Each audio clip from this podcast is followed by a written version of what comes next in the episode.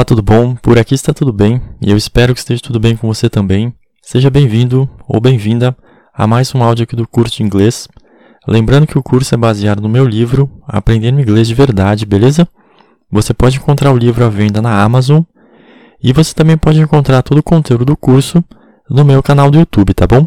É só procurar por Bruno Balestrini ou então é só digitar o, o nome das aulas e eu tenho certeza que você vai encontrar o curso lá.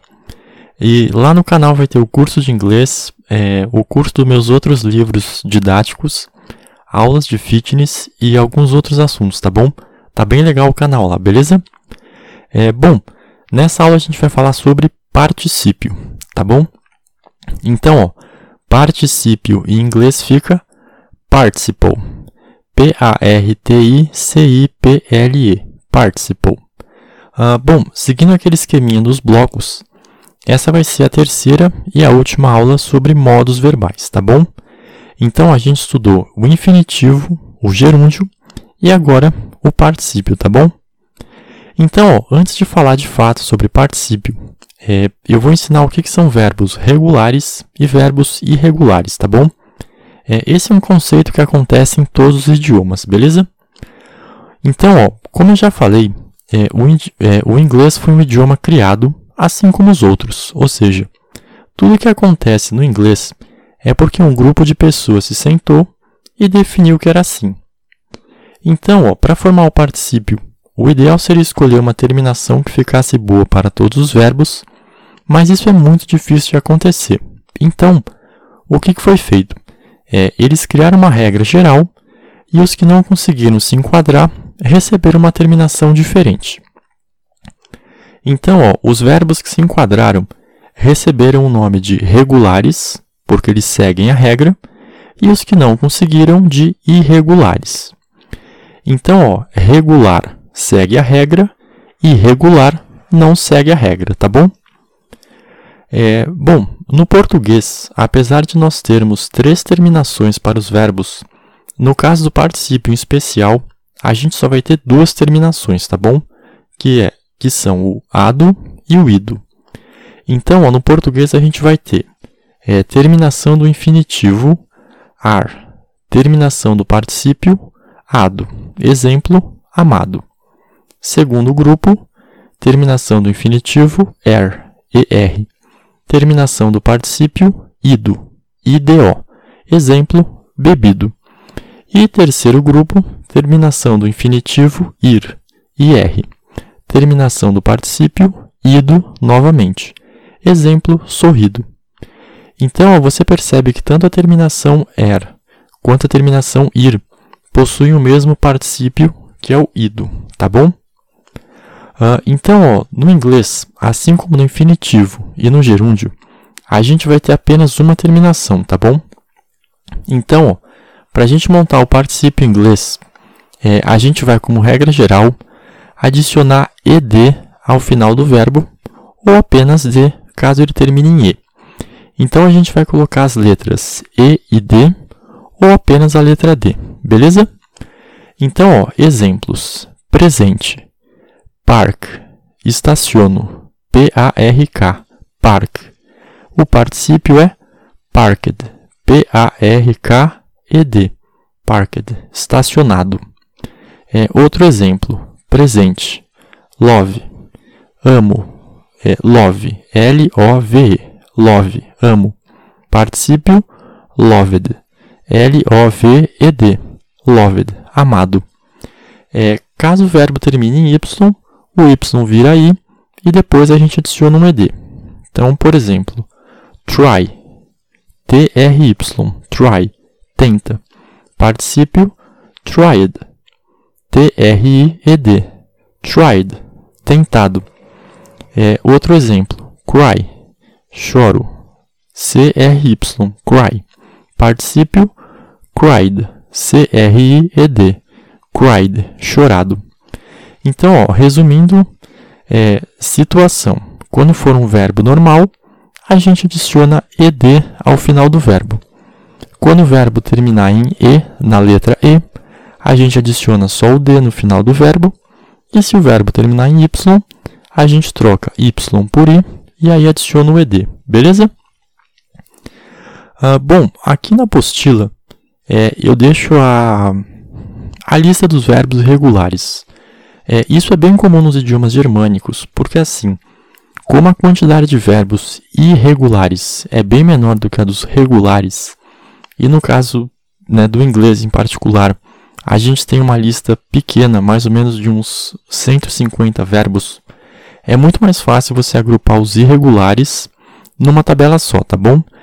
Então, ó, só para explicar como essa tabela funciona, é, na apostila eu deixei o verbo em português no infinitivo na segunda coluna, o verbo em inglês no infinitivo, na terceira coluna, o simple past, é passado simples, que a gente ainda não estudou, é, do inglês, e na última coluna, o past participle, P-A-S-T espaço P-A-R-T-I-C-I-P-L-E, past participle, ou particípio passado, também conhecido como particípio. É, então, a quarta coluna da tabela é a forma do particípio do verbo, tá bom? Uh, eu vou pular essa tabela porque ela é, apesar de não ser muito longa, se você pensar em número de, de verbos, para ler ela fica um pouquinho complicado, é, mas está lá na apostila, tá bom?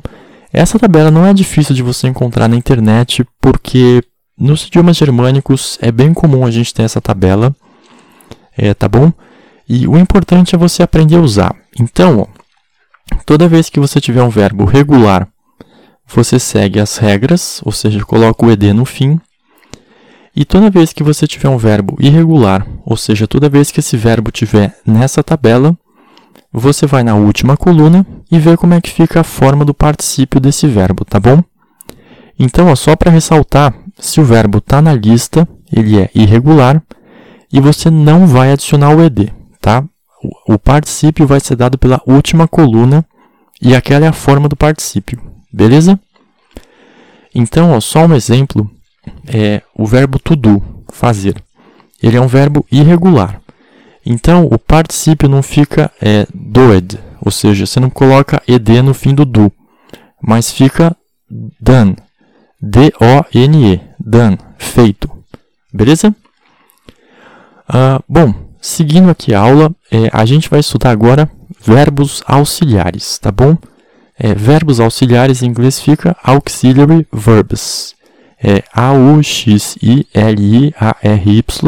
espaço V-E-R-B-S, auxiliary verbs. Tem uma pronúncia um pouquinho ruim, mas é assim mesmo, tá bom? Uh, então assim, ó, agora que a gente já estudou o particípio e já viu a lista de verbos irregulares, é, a gente pode usar o uso do have como auxiliar na pergunta, tá bom? É, a gente já estudou o uso do do como auxiliar e agora a gente vai estudar o have. Então, ó, exemplo. É, have you ever been there? H-A-V-E, espaço Y-O-U, espaço E-V-E-R, espaço B-E-E-N, espaço T-H-E-R-E, interrogação. Have you ever been there? Você já esteve lá? Uh, então, ó, perceba que a gente utilizou o have como verbo auxiliar e a gente colocou o to be no particípio. É, in, e ficou been. B-E-E-N, isso, been, estado. É, se a gente fosse traduzir ao pé da letra, é, have you ever been there? É, tem você alguma vez estado lá? Que em português você pode traduzir por você já esteve lá? Então aqui apareceu o have como auxiliar e o been que é o particípio, tá bom? Ah, bom, é, outro ponto importante do inglês, agora que a gente já viu a formação do particípio, é o seguinte: uh, a gente tem que ter cuidado com algumas definições, como por exemplo, é, quando a gente vai cortar o cabelo, a gente fala é, eu cortei o cabelo, certo? Em português, isso quer dizer que a gente foi cortar o cabelo em algum lugar, mas no inglês não, tá bom? Quando a gente fala I cut my hair, é I maiúsculo espaço C-U-T espaço M-Y espaço H-A-I-R. I cut my hair eu cortei meu cabelo. É, isso quer dizer que você pegou a tesoura e você mesmo cortou o cabelo. Então, ó, a pergunta é: Foi você que pegou a tesoura e cortou de fato o cabelo? Uh, então você não cortou o cabelo, mas sim você teve o seu cabelo cortado por alguém. Tá bom? É, no inglês a gente só fala eu cortei o cabelo se foi você que executou a ação de cortar o cabelo. Tá bom? Quando foi um terceiro ou você foi em algum lugar cortar o cabelo, você fala I had my hair cut. É I maiúsculo espaço H-A-D espaço M-Y espaço H-A-I-R espaço C-U-T. I had my hair cut. Eu tive meu cabelo cortado. Tá bom? Isso vale para qualquer situação do gênero, tá bom?